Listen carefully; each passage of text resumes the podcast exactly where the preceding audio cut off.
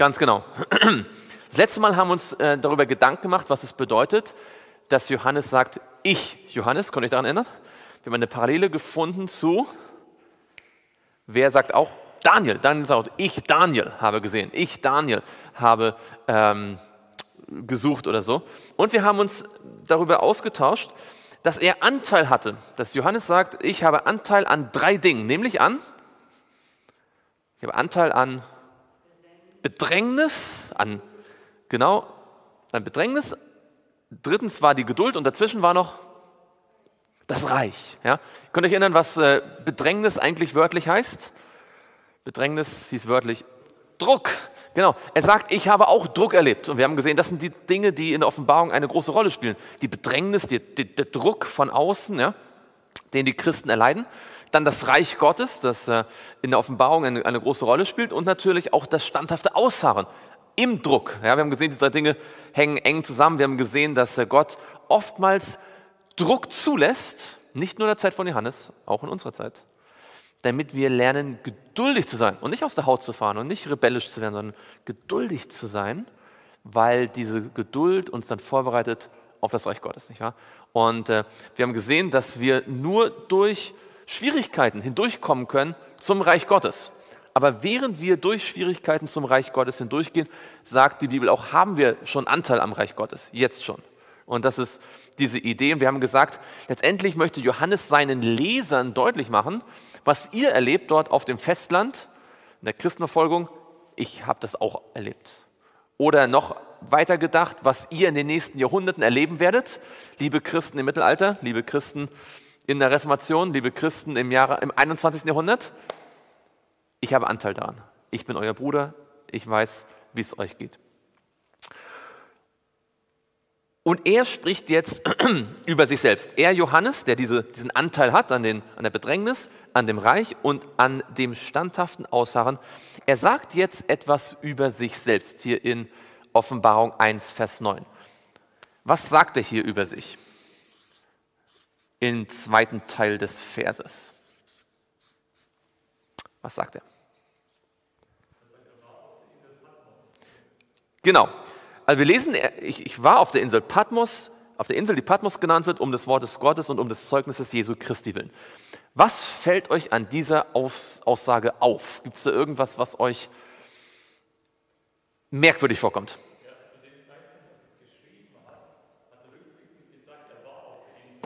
Genau, das ist mir früher nie aufgefallen.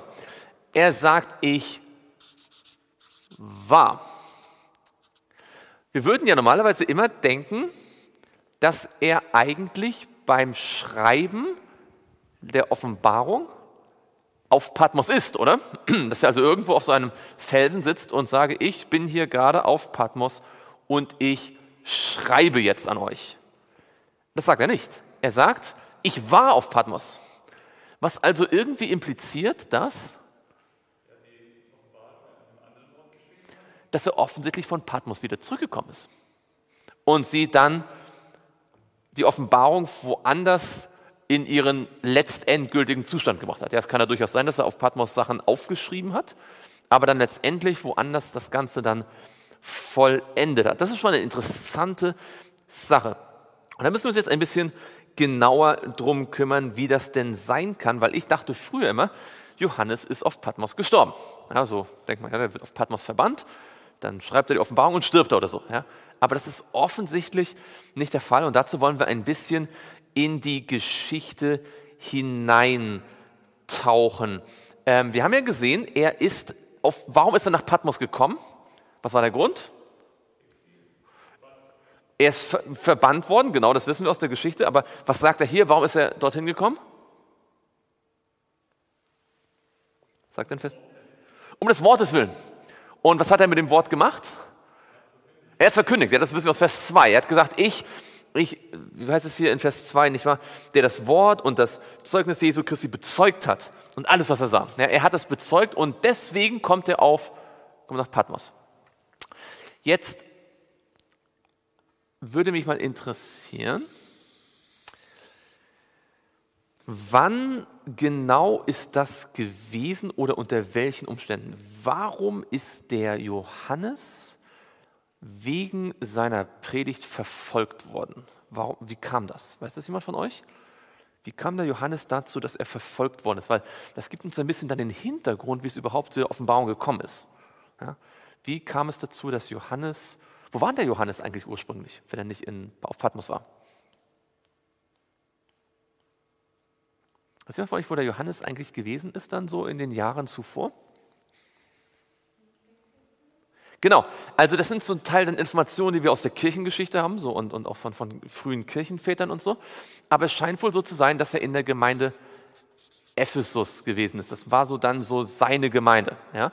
Und das kann man vielleicht auch ein bisschen daran sehen, dass er dann auch, also die erste Gemeinde, die er schreibt, ist auch dann, dann Ephesus. Ja? Äh, oder Jesus ihnen dann, besser gesagt, einen Brief an Ephesus gibt. Er ist in Ephesus. Und da wäre er wahrscheinlich auch gerne geblieben. Und warum ist er dann nicht geblieben? Was ist passiert, als er in Ephesus ist und da. Äh, welche, welche Position hatte er gehabt? Was war so sein. sein, sein, sein hm? Er war ein Ältester, genau. Woran kann man das sehen, dass er, dass er ein Ältester war? Genau. Er schreibt an, an die, an, an, in seinen Briefen, zum Beispiel im zweiten Brief, ich war der El, äh, 2. Johannes der Älteste, an die äh, auserwählte Frau und ihre Kinder, die ich in Wahrheit liebe. Oder äh, der Älteste an den geliebten Gaius, den ich in Wahrheit liebe. Das ist 3. Johannes 1. Er war Ältester. In der Gemeinde Ephesus muss eine, was wisst ihr über die Gemeinde Ephesus? Was war das für eine Gemeinde?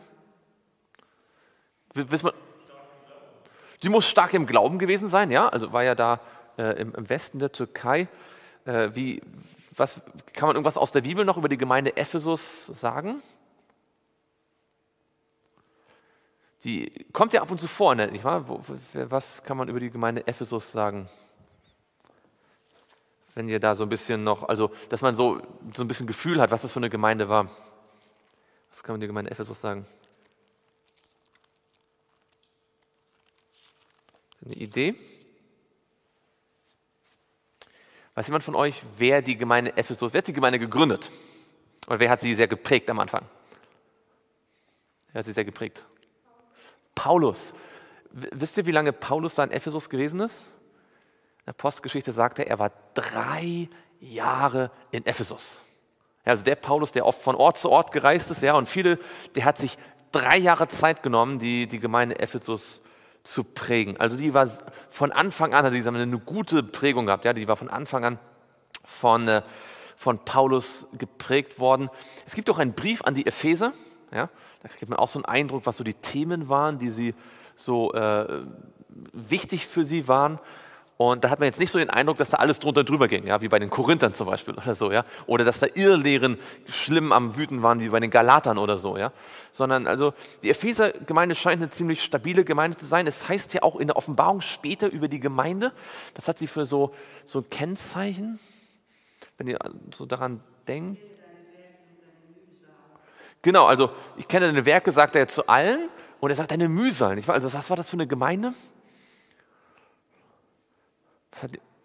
Sehr aktiv, sehr, äh, hat, hat sich viel angestrengt, hat viel auf die Beine gestellt, hat viel gearbeitet, ja, hat ähm, also eine sehr aktive, sehr missionarische Gemeinde. Was war so ein bisschen das Problem, was dann auch Jesus in der Gemeinde Ephesus anspricht? Sie haben vor lauter Arbeit was so ein bisschen aus den Augen verloren ihre erste Liebe. Ja? Ähm, und es ist interessant, weil natürlich es, ihr Ältester hatte was für ein Hauptthema in seinem Leben? Liebe, nicht wahr? Gott ist die Liebe. Ja? Also das ist ganz interessant, nicht wahr? Das, wenn man das so ein bisschen sich überlegt, nicht wahr? Die Ephesus da, die haben so ein bisschen vor lauter Eifer dann äh, so ein bisschen die Liebe aus den Augen verloren und offensichtlich hat Johannes das auch gemerkt, gesehen, ja, und hat jedenfalls immer wieder auch auf die Liebe gepocht und äh, gewusst, das braucht seine Gemeinde, ja. Also ähm, Vielleicht ganz interessant. So, und jetzt äh, ist er dort und er bleibt nicht dort, weil es, was passiert? Was, was, was bricht jetzt über die Christen ein? Verfolgung, genau. In welcher Zeit sind wir so ungefähr, so, so Pi mal Daumen, jetzt nicht aufs Jahr genau, aber so ungefähr? Wo sind wir so ungefähr, so vielleicht aufs Jahrzehnt oder so? Wir sind im ersten Jahrhundert auf jeden Fall, aber das ist breit, nicht wahr? Das ist von, von, von der Geburt ja, genau, wir sind so in den, in den 90ern, würde man vielleicht sagen, ja. wahrscheinlich. Ja, manche denken vielleicht auch in den 80ern, aber so, so, also wir sind in einer Zeit, in der die allermeisten Apostel schon tot sind. Ja, und zwar schon seit Jahren tot. Ja, also wenn wir in den 90ern sind, dann sind Paulus und Petrus schon seit über 20 Jahren tot. Ja, ist also jetzt nicht so, dass die gerade gestern gestorben sind, ja, sondern das sind schon seit Jahrzehnten, sozusagen seit 20 Jahren oder über 20 Jahren, fehlen. Paulus fehlt, Petrus fehlt, ja, Johannes ist jetzt so der Einzige. Das ist schon eigentlich eine Zeit, wo die aller, allermeisten Christen, die hier leben, schon Jesus gar nicht mehr gesehen haben. Also sozusagen schon jetzt in der zweiten und dritten Generation eigentlich nur noch so von ihren Eltern gehört haben oder ihren Großeltern. Das ist schon eine neue Zeit sozusagen. Und Johannes ist halt jetzt schon sehr alt und er war damals zur Zeit von Jesus sehr jung. Ja, also so ein Zeitzeuge, der jetzt quasi fast das, eigentlich das ganze Jahrhundert erlebt hat. Und in dieser Zeit gibt es einen Kaiser. Wenn ihr das wisst, dann, dann habt ihr bei mir einen, einen, einen doppelten Stern. Äh, fast, ja, ist nicht Diokletian, ich verwechsel die auch mal, aber es ist nicht Diokletian, der ist, der ist äh, 200 Jahre später. Er ist einer, der fast genauso, Do, Domitian. Habe ich letztes Mal Diokletian gesagt? Falls ich letztes Mal Diokletian gesagt habe, ist es natürlich falsch, es ist Domitian. Ähm, manchmal bringe ich die auch durcheinander, aber es ist Domitian. Ähm, und der ist äh, der Bruder, ich weiß nicht, ob ihr das wisst, der hat einen berühmten Bruder. Sein Bruder ist nämlich der Titus gewesen. Und der Titus, das war der, der Jerusalem erobert hat. Ja? Und der Titus, der ist dann auch Kaiser gewesen zuerst, aber nur zwei Jahre und dann kam der Domitian.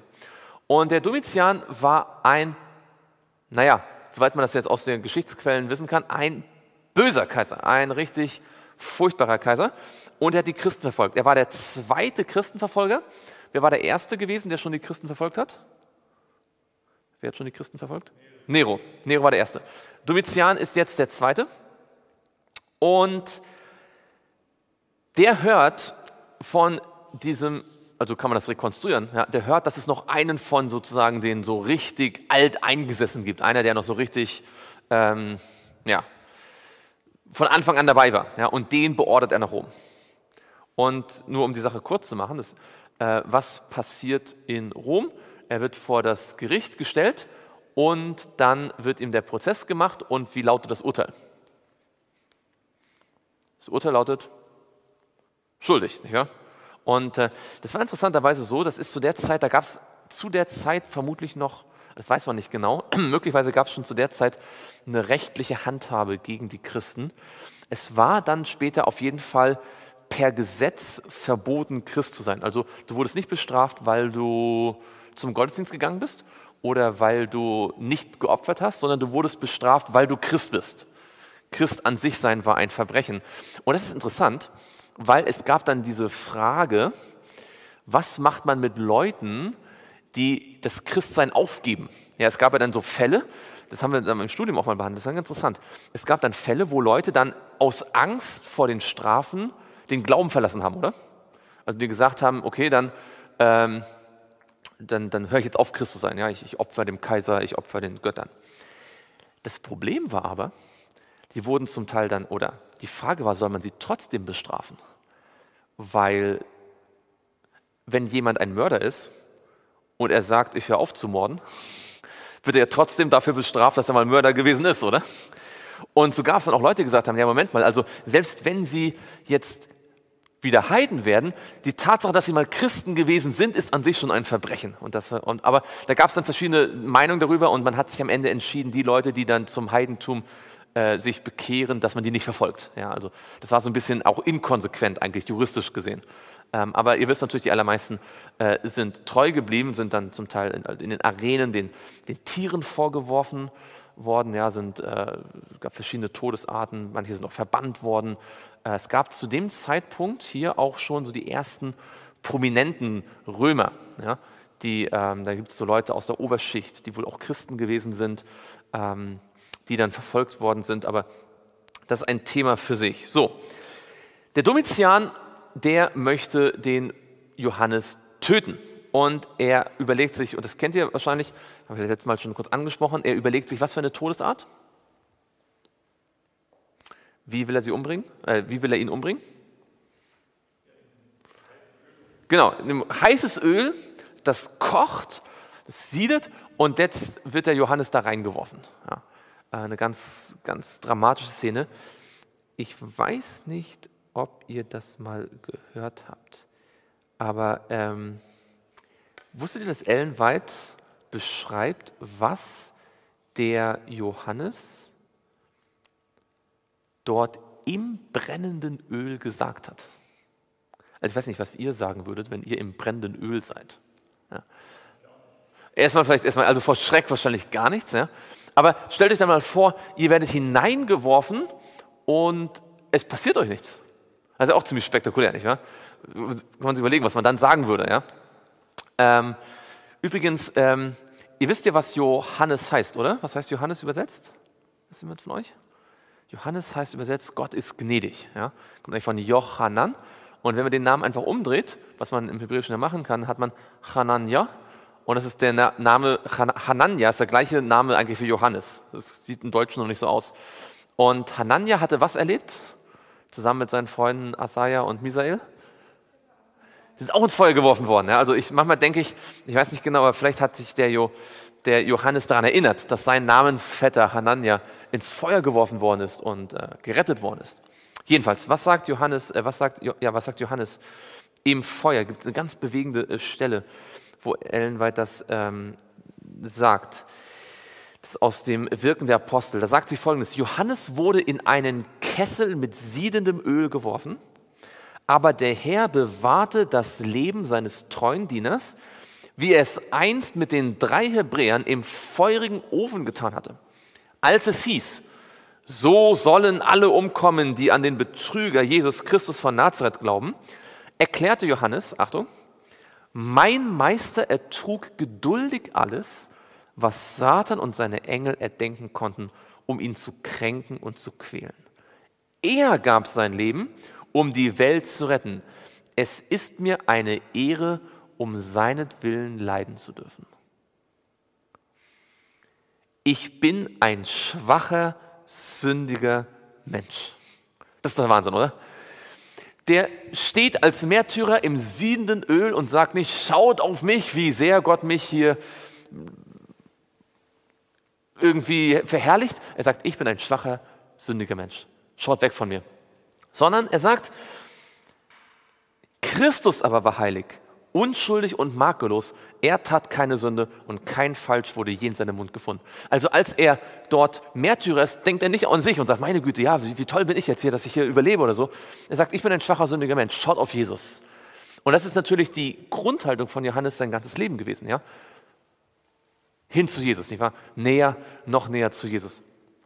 Und ähm, es heißt dann hier, diese Worte verfehlten ihren Eindruck nicht und Johannes wurde von denselben Männern, die ihn in den Kessel geworfen hatten, wieder rausgezogen. Ja?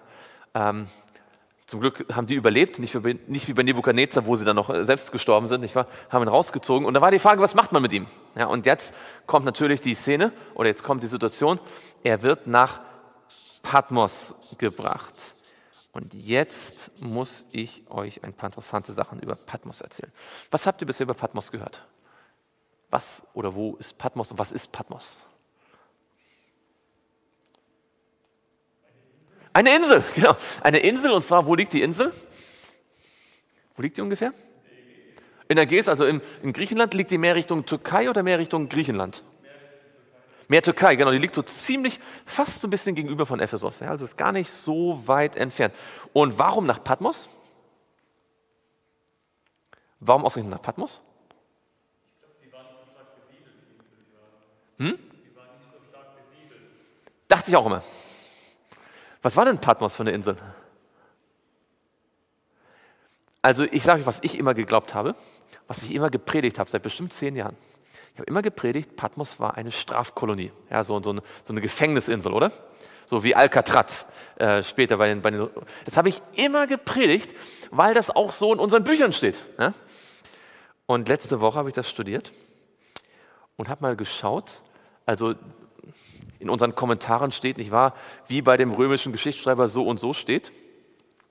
Und wisst ihr, was man manchmal sehr desillusionierend sein kann, wenn man dann wirklich mal die Quelle nachschaut und es nachliest und dann stellt man fest, das steht da gar nicht. Das steht überhaupt gar nicht da. Also ich weiß gar nicht, wie ich das wieder gut machen kann. Ich, hab, ich weiß nicht, wie viele Predigten behauptet, es wäre eine Gefängnisinsel gewesen. Das stimmt gar nicht. Ja? Also das nur so als kleine Ermutigung. Ähm, nicht äh, alles glauben, was in einem Kommentar steht. das ist jetzt in dem Fall jetzt nicht so das Allerdramatischste auf der Welt, nicht wahr? Weil hat jetzt für die Offenbarung keine direkte Bedeutung. Ja? Aber das hat mir wieder gezeigt, nicht wahr? Man denkt, naja, das hat schon bestimmt jemand äh, studiert, aber der hat es wahrscheinlich auch nur abgeschrieben von irgendjemandem, der es abgeschrieben hat und irgendjemandem. Patmos war eine soweit man das archäologisch sehen kann, eine bewohnte Insel. Eine ganz bewohnte Insel. Es gab sogar dann so, ein paar, man hat ein paar, ein paar Gebäude ausgegraben. Und ähm, man hat dort aber tatsächlich Kriminelle hinverbannt. Ja?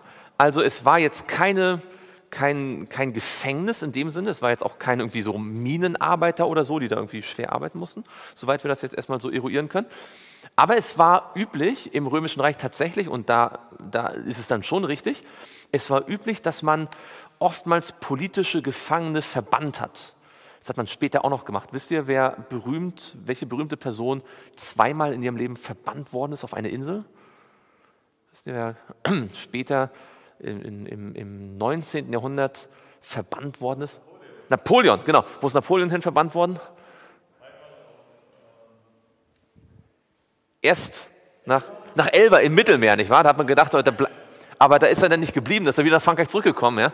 Hat dann nochmal äh, seinen Krieg angefangen und da hat man gedacht, okay, wir verbannen ihn ganz weit weg nach St. Helena, unten im Südatlantik, ja, wo er dann, also da ist er dann geblieben. Ja? Äh, das war so ein bisschen so die gleiche Praxis. Jemanden irgendwo hin verbannen, wo er nicht so schnell wieder wegkommt.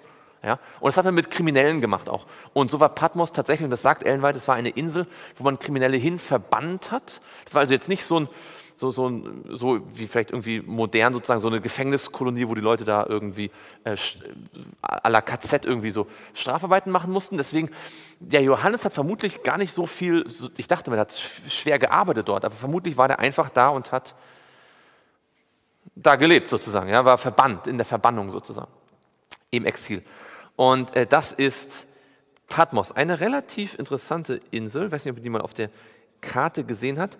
Ähm, 34 Quadratkilometer groß, also gar nicht so groß. Ja, da konnte man also das äh, relativ gut überschauen. Ein bisschen hügelig und sehr wenig Bäume, also eine ziemlich karge Insel. Ja, viele Felsen und äh, man hat ein paar interessante Beobachtungen gemacht. Man hat zum Beispiel beobachtet, dass es auf, also Patmos ist eine vulkanische Insel. Das heißt, es gibt da manchmal auch so, so Erderschütterungen, ja, es gibt dann auch so, hat vielleicht auch früher auch Vulkanausbrüche gegeben oder so. Ähm, man hat äh, bemerkt, dass auf Patmos, wenn man dort lebt, es bestimmte Phänomene gibt, die oft auftauchen. Zum Beispiel sieht man oft weiße Wolken, die sozusagen dort äh, auftauchen also direkt über dem Meer sozusagen. Man hat oft so ähm, Hagelphänomene und es ist ganz interessant, ähm, wenn dann die Sonne untergeht, nicht wahr? Dann, dann hat man mal den Eindruck, als ob das Meer so, so schimmert. Ja? Äh, es gibt einige äh, Forscher, die davon ausgehen, dass manches von den Bildern, die in der Offenbarung verwendet werden, ja?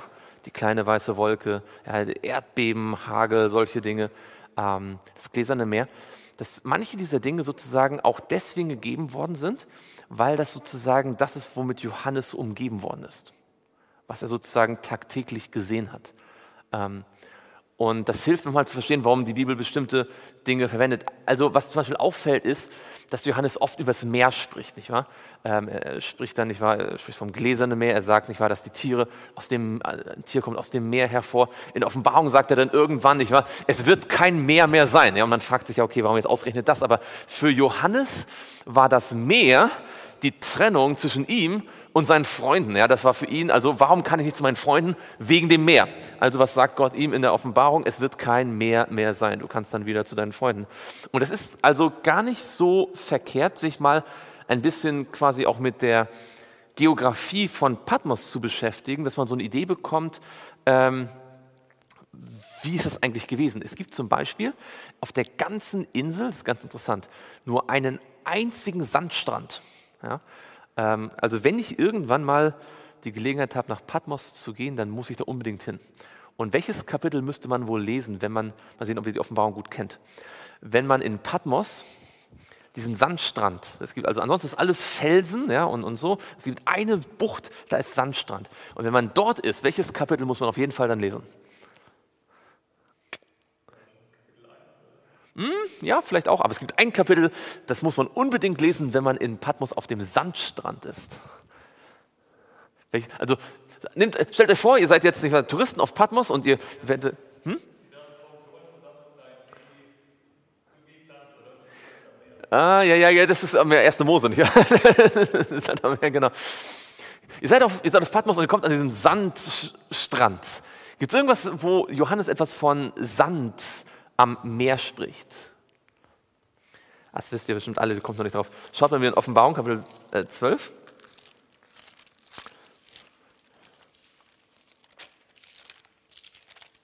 Offenbarung 12, Vers 18. Und da heißt es, Offenbarung 12, Vers 18, und ich stellte mich auf den Sand des Meeres und weil auf der ganzen Insel sonst nirgendwo Sand ist, kann man sozusagen genau sagen, er stand genau an dieser Bucht. Ich habe jetzt den Namen vergessen, aber könnt, könnt ihr mal googeln. Genau dort stand er. Und was sieht er dort? Er steht dort am Sand des Meeres und dann sagt er in der Vision, und ich sah aus dem Meer ein Tier hervorkommen. Ja? Also wenn ich jemals in Patmos bin, also, oder wenn ihr mal nach Patmos vor mir äh, dorthin kommt, macht das unbedingt. Ja? Nehmt euch eure Bibel, stellt euch da an den Sandstrand und dann lest ihr Offenbarung 13, ja? wie das Tier direkt aus diesem Meer rauskommt. Ja? So in, in der Vision. Ganz interessant. Also, was will ich damit sagen? Ähm, Natürlich ist das jetzt nicht das Allerwichtigste für das Studium der Offenbarung, aber es kann interessant sein, so ein bisschen sich auch hineinzuversetzen in den Johannes, womit der zu tun hatte. Ja? Der hatte mit Wetterphänomenen zu tun, der hatte mit dem Meer zu tun, der hatte ähm, mit solchen Dingen zu tun. Und wenn man sich ein bisschen da hineinversetzt, dann bekommt man auch so ein Gefühl, weil Gott oft Symbole verwendet, mit denen wir etwas anfangen können. Ja, denkt an Daniel, Löwe mit Adlerflügeln, das hat er jeden Tag an der Prozessionsstraße sehen können. Ja? Ähm, diese Löwen da, die da äh, entlang gehen. Oder denkt an Nebukadnezar, ein Standbild, das war das, was er aus, dem, äh, aus, dem, äh, aus seinen Heiligtümern kannte. Oder denkt an, an Mose mit der Stiftshütte, das waren haben die Israeliten gekannt. Ja? Und so, so ist also die Offenbarung sozusagen ein Buch auf einer griechischen Insel gegeben. Und das merkt man an manchen Details dann schon. So, aber es heißt ja, ich war auf der Insel. Das heißt, er musste wieder runtergekommen sein. Ist er geflohen? Hat er wie so manche Kriminelle dann irgendwie einen Tunnel, Tunnel hat, wäre nichts wie, wie ist er wieder runter? Also man vermutet, es gibt so verschiedene, das ist aber nur reine Spekulation, dass er ungefähr im Jahre 94, das war ähm, so das 14. Jahr von Domitian, im Jahre 94 auf die Insel kam. Und wenn ihr Spezialist in römischer Geschichte seid, dann werdet ihr wissen, dass Domitian regierte bis in das Jahr 96. Und dann ist Domitian, dann war er tot. Und dann kam sein Nachfolger, das ist jetzt nicht so wichtig, der hieß Nerva. Und was ist wohl passiert? Der Domitian, der war nicht beliebt. Ja? Der hat sich ja verhasst gemacht, äh, nicht nur die Christen verfolgt, der hat auch die, äh, die Leute im Senat, ja, die ganzen Senatoren gegen sich aufgebracht. Und wenn jetzt so ein böser Kaiser stirbt, der sich mit den Senatoren angelegt hat, was machen wohl die Obersten dann bei seinem Tod? Was machen die wohl? Was sie sich vorher nicht getraut haben, weil sie sonst umgebracht worden wären. Sie heben alles auf, was er vorher beschlossen hat. Ja? Sie, sie zerstören seine Inschriften, sie löschen ihn aus der Geschichte aus und alles, was er bestimmt hat, wird aufgehoben. Und so kann man davon ausgehen, dass im Jahr 96, wann immer Johannes auf die Insel gekommen ist, aber im Jahre 96, ist er wahrscheinlich wieder freigekommen, weil, er, weil jetzt sozusagen dieser Befehl von Domitian wieder aufgehoben wird und er und das, die, die Kirchengeschichte ist sehr eindeutig, dass er dann wieder zurück nach Ephesus gegangen ist. Und dort in Ephesus höchstwahrscheinlich dann die Offenbarung zu Ende aufgeschrieben hat und vermutlich dann erst in, Johann, in Ephesus auch das Johannesevangelium geschrieben hat. Und wenn das stimmen sollte, ist es natürlich interessant, dass er sozusagen wissend, was auf die Kirche zukommen wird in den nächsten x hundert Jahren, dann sagt, okay, sie müssen Jesus noch besser kennen. Um das durchzustehen, ich muss ihnen Jesus noch besser zeigen. Ja, das ist so, so der geschichtliche Hintergrund. Also es ist nicht so, dass er auf die Insel geht und da seinen Lebensabend verbringt, sondern es ist eigentlich eher ein möglicherweise relativ kurzer Zeitpunkt, wo er zwei Jahre da in die absolute Verbannung gebracht wird, wo er einsam ist, wo Gott aber ihn stärkt, für ihn da ist, ihm Visionen gibt und er dann aber die letzten Lebensjahre wieder äh, mit seinen Liebsten verbringen kann. Es gibt die Theorie, dass er wohl erst im Jahre 100, 101, also da war dann schon der nächste Kaiser, äh, Kaiser Trajan, wohl, er hat nach kirchlicher Tradition wohl bis ins Jahr 100, 101 gelebt, hat also wohl noch bestimmt vier, fünf Jahre dann noch ähm, in Ephesus gelebt. Und ähm, genau, jetzt schauen wir uns mal ganz kurz an, es heißt ja, um des Wortes Gottes willen und um des Zeugnisses Jesu Christi. Jetzt bei dem Wort Gottes ist das ja eine ziemlich klare Sache, oder? Ähm, was meint er mit Wort Gottes? Was meint er mit Wort Gottes? Die Bibel, oder? Aber was meint er dann mit Zeugnis Jesu?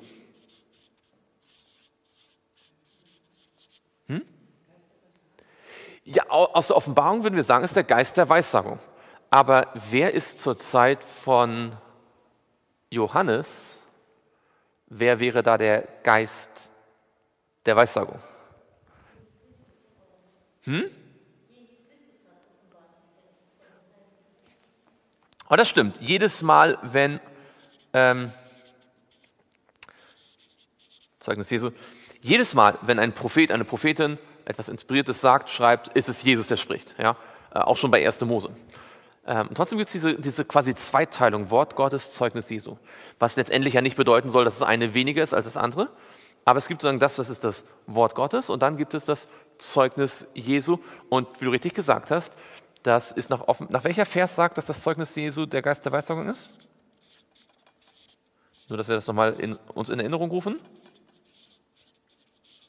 Geist der Weissagung ist welcher Vers? Offenbarung? 12, 17 kommt hervor, die den Geist der Weissagung, äh, das Zeugnis Jesu haben, genau. Aber wo wird erklärt, dass das Zeugnis Jesu der Geist der Weissagung ist?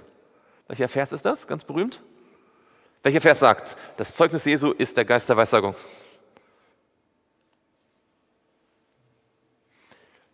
Das ist ganz, ganz, ganz wichtig. In Offenbarung Kapitel 19, Vers 10, oder? Offenbarung 19, Vers 10. Denn das Zeugnis Jesu ist der Geist der Weissagung, ganz am Ende. Ja, das ist so die klassische Stelle, um zu erzählen oder um zu erklären, dass das Zeugnis Jesu der Geist der Weissagung ist. Ja. Ähm, okay, aber was ist jetzt der Geist der Weissagung konkret? Nicht im, im 21. Jahrhundert oder im 19. Jahrhundert, sondern im 1. Jahrhundert.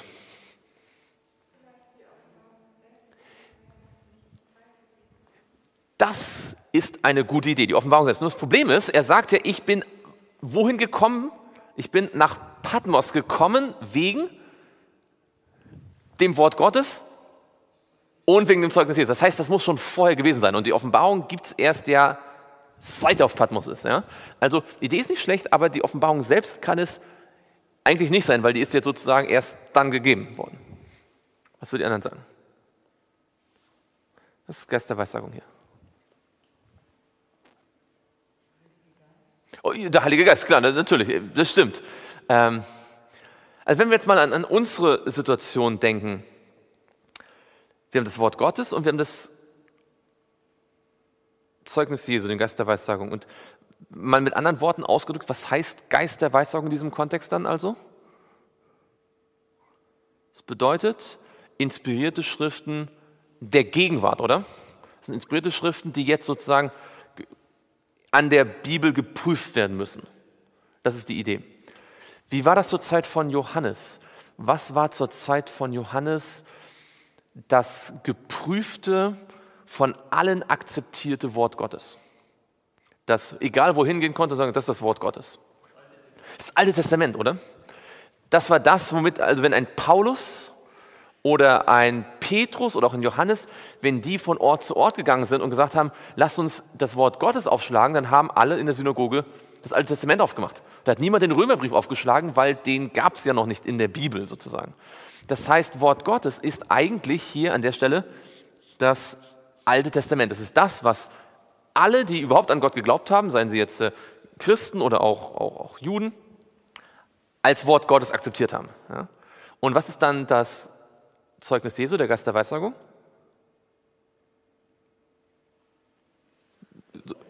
Das ist dann das, was jetzt quasi zur Zeit von Johannes bestimmten Menschen durch Inspiration gegeben worden ist, was jetzt am Alten Testament geprüft werden muss, oder? Das sind zum Beispiel Evangelien gewesen. Ja? Das sind Briefe gewesen, ja? die Apostelgeschichte, solche Dinge.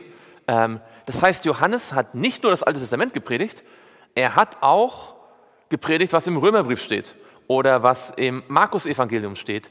Aber wenn er jetzt sozusagen, das ist jetzt quasi die Idee, wenn er jetzt in eine Synagoge gegangen ist, um, um Menschen zu Christus zu bringen, ähm, und er gesagt hat, lasst uns mal den Römerbrief aufschlagen, dann haben die gesagt, äh, Römerbrief haben wir nicht. Ja? Das ist neu. Ja? Ähm, wir müssen erstmal schauen, ob der Römerbrief überhaupt mit 1., 2., 3., 4., 5. Mose übereinstimmt. So wie man heute vielleicht sagt, naja, Schritte zu Jesus, okay, wir müssen erstmal gucken, ob das mit der Bibel übereinstimmt. Das ist so ein bisschen dieses, dieses Verhältnis, dieses Verständnis. Und äh, Johannes sagt immer deutlich, dass er beides verkündigt hat und wegen beidem auch ähm, dann äh, angeklagt worden ist. Aber das zeigt sozusagen auch sozusagen die Dynamik, wie die Bibel entstanden ist. Ja. Zur Zeit von Johannes in der Gemeinde Ephesus gab es die Bibel, das war das Alte Testament, und es gab wahrscheinlich dann von manchen Briefen Abschriften. Aber ob die im Jahre 90er Jahren schon alle neutestamentlichen Briefe immer gehabt haben, in Abschrift, das, das kann man vermuten, weiß man aber nicht. Kann auch sein, dass vielleicht einen gar nicht gehabt haben, ja, und den gab es aber woanders dann und so. Ähm, und das ist sozusagen, glaube ich, so ein bisschen diese Idee hier hinter auch, ähm, die man dann sehen kann. Genau. Nächste Woche schauen wir dann ein bisschen weiter. Dann gucken wir uns nämlich an, was, der, was er in Vers 10 sagt. Das wird auch sehr interessant. Da gibt es auch verschiedene Theorien, die werden wir dann ein bisschen gegeneinander abwägen. Also was wir heute vielleicht mal mitnehmen ist, es lohnt sich manchmal auch, äh, die Theologen nennen es den Sitz im Leben, mal zu schauen, also wie waren eigentlich die Umstände, als das geschrieben worden ist. Ja? Ähm, wenn man Daniel studiert, lohnt es sich mal darüber nachzudenken, wie war das in Babylon, was war die Situation vom Volk, ja? wie, was haben die, wie haben die sich gefühlt. Und so lohnt es sich manchmal auch die Offenbarungen zu lesen und sich zu denken, aha, das ist jemand, der sitzt alleine in der Ägäis und äh, um, ist umgeben von Natur. Ja? Ähm, und mit diesem Blick sieht man dann auch manche Details in der Offenbarung auch nochmal ein bisschen anders.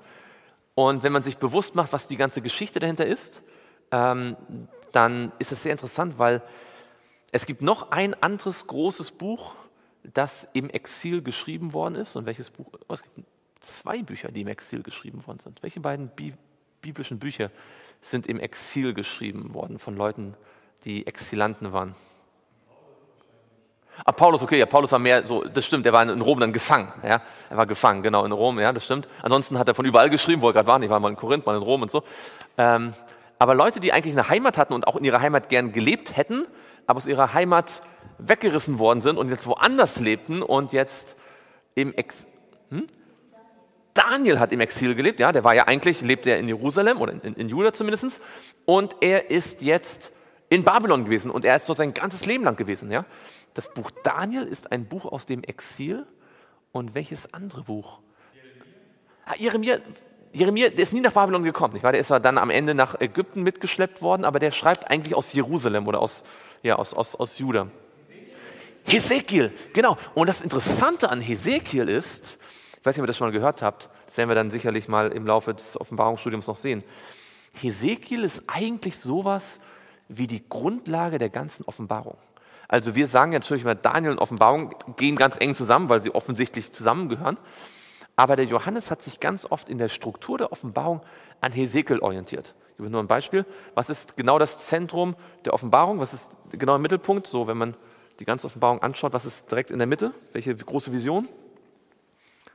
So, direkt im Zentrum, Offenbarung 12. Die Vision vom großen Kampf ja, zwischen, zwischen Gott und Satan. Hesekiel genau in der Mitte, Hesekiel 28, der Fall Luzifers. Ja? Und dann gibt es äh, bei Hesekiel gibt's eine Versiegelung. Ja? Alle, die, die seufzen und klagen über die, die, die, die, ähm, die Sünden.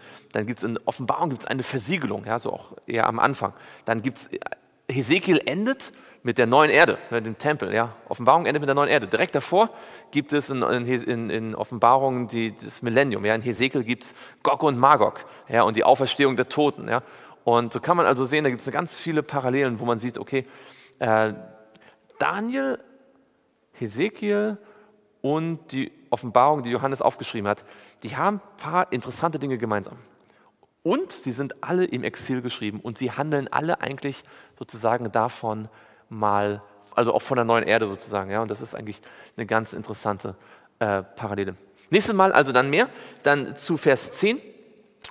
Genau, und äh, für heute nehmen wir mit, wir schauen uns die Offenbarung auch immer ein bisschen drunter an, was waren so die historischen Umstände. Und es ist interessant zu wissen, er kam wieder von der Insel runter. Ja? Und er hat dort wahrscheinlich Visionen, äh, er hat nicht wahrscheinlich, er hat dort Visionen gehabt, hat sie wahrscheinlich dort aufgeschrieben, aber dann in wahrscheinlich in Ephesus oder vielleicht auch woanders hat er dann die, die letzten, äh, das alles zusammengenommen. Vielleicht hat er, vielleicht, das kann man sich überlegen, vielleicht hat er ja die Botschaften, die er äh, hier in, in den in Gemeinden bekommt, dann schon von, von äh, Patmos ausgesandt, nicht wahr, als Sendschreiben. Aber das komplette Buch als Ganzes ist wohl erst danach entstanden. Jedenfalls macht dieses wahr, das äh, legt das Namen. Gut, dann machen wir hier einen, einen, einen Punkt und lassen doch gemeinsam niederknien und beten, was möglich ist.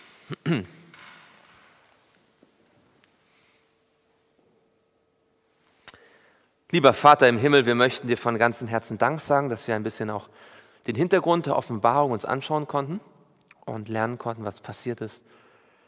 Herr, wir wissen nicht, was die Zukunft bringt. Wir wissen nicht, was wir noch von uns gefordert wird, zu erdulden und ja, zu leiden. Aber wir wissen, dass du, der du bei Hanania im Feuerofen gewesen bist und bei Johannes im brennenden Öl, dass du heute auch für uns da sein möchtest. Und wir möchten dich bitten, dass wir dieses feste Vertrauen haben, diesen Blick auf Jesus, dass wir sagen können, ich bin zwar nur ein schwacher, sündiger Mensch, aber Jesus ist mein Erlöser. Jesus ist mein Retter. Und Jesus ist für mich gestorben. Das wollen wir für uns persönlich in Anspruch nehmen und danken dir dafür im Namen Jesu. Amen.